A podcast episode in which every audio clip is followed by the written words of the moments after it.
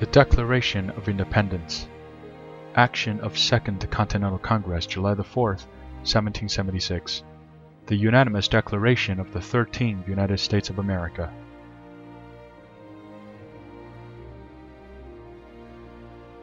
When in the course of human events it becomes necessary for one people to dissolve the political bands which have connected them with another, and to assume among the powers of the earth the separate and equal station to which the laws of nature and of nature's God entitle them, a decent respect to the opinions of mankind requires that they should declare the causes which impel them to the separation. We hold these truths to be self evident that all men are created equal, that they are endowed by their Creator with certain unalienable rights, that among these are life, liberty, and the pursuit of happiness that to secure these rights, governments are instituted among men, deriving their just powers from the consent of the governed, that whenever any form of government becomes destructive of these ends,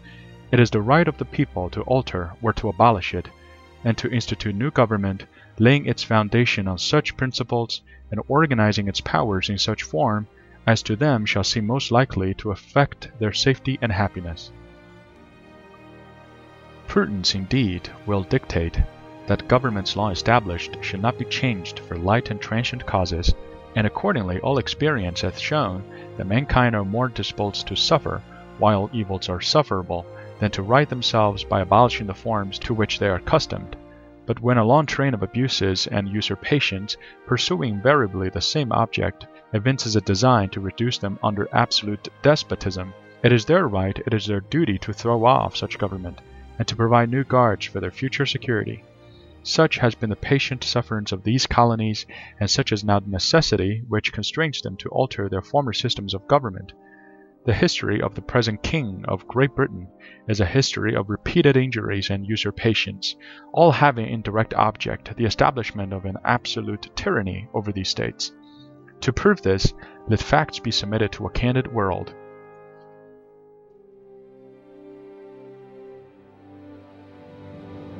He has refused his assent to laws, the most wholesome and necessary for the public good. He has forbidden his governors to pass laws of immediate and pressing importance, unless suspended in their operation till his assent should be obtained,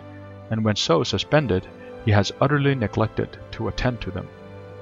He has refused to pass other laws for the accommodation of large districts of people, unless those people would relinquish the right of representation in the legislature, a right inestimable to them and formidable to tyrants only. He has called together legislative bodies at places unusual, uncomfortable, and distant from the depository of their public records for the sole purpose of fatiguing them into compliance with his measures. He has dissolved representative houses repeatedly for opposing with manly firmness his invasions on the rights of the people. He has refused for a long time, after such disillusions, to cause others to be elected, whereby the legislative powers incapable of annihilation have returned to the people at large for their exercise, the state remaining in the meantime exposed to all the dangers of invasion from without and the convulsions within. He has endeavored to prevent the population of these states, for that purpose obstructing the laws for naturalization of foreigners refusing to pass others to encourage their migrations hither, and raising the conditions of new appropriations of lands. He has obstructed the administration of justice by refusing his assent to laws for establishing judiciary powers. He has made judges dependent on his will alone for the tenure of their offices and the amount and payment of their salaries. He has erected a multitude of new offices and sent hither swarms of officers to harass our people and eat out their substance. He has kept among us in times of peace standing armies without the consent of our legislatures. He has affected to render the military independent of and superior to the civil power. He has combined with others to subject us to a jurisdiction foreign to our Constitution and unacknowledged by our laws, giving his assent to their acts of pretended legislation.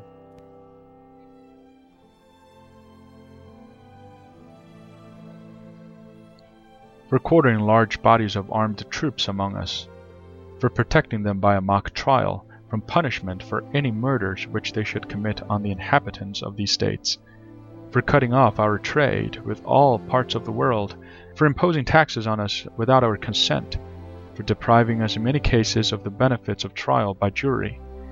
for transporting us beyond seas to be tried for pretended offences, for abolishing the free system of English laws in a neighbouring province, establishing therein an arbitrary government, and enlarging its boundaries so as to render it at once an example and fit instrument for introducing the same absolute rule into these colonies for taking away our charters, abolishing our most valuable laws, and altering fundamentally the forms of our governments, for suspending our own legislatures and declaring themselves invested with power to legislate for us in all cases whatsoever. He has abdicated government here by declaring us out of his protection and waging war against us. He has plundered our seas, ravaged our coasts, burnt our towns, and destroyed the lives of our people. He is at this time transporting large armies of foreign mercenaries to complete the works of death, desolation, and tyranny already begun with circumstances of cruelty and perfidy, scarcely paralleled in the most barbarous ages, and totally unworthy the head of a civilized nation.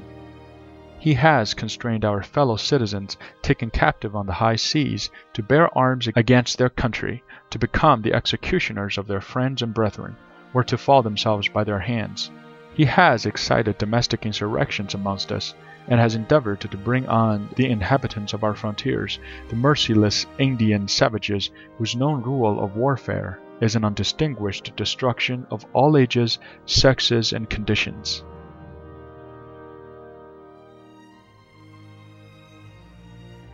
In every stage of these oppressions we have petitioned for redress in the most humble terms.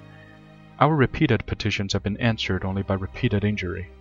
A prince whose character is thus marked by every act which may define a tyrant as unfit to be the ruler of a free people.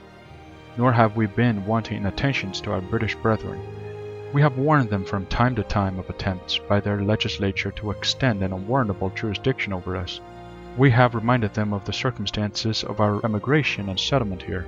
we have appealed to their native justice and magnanimity, and we have conjured them by the ties of our common kindred to disavow these usurpations, which would inevitably interrupt our connections and correspondence. They too have been deaf to the voice of justice and of consanguinity. We must therefore acquiesce in the necessity which denounces our separation, and hold them as we hold the rest of mankind, enemies in war, in peace friends. We, therefore, the representatives of the United States of America, in General Congress assembled, appealing to the Supreme Judge of the world for the rectitude of our intentions, do in the name and by authority of the good people of these colonies solemnly publish and declare that these united colonies are, and of right ought to be, free and independent states, that they are absolved from all allegiance to the British Crown,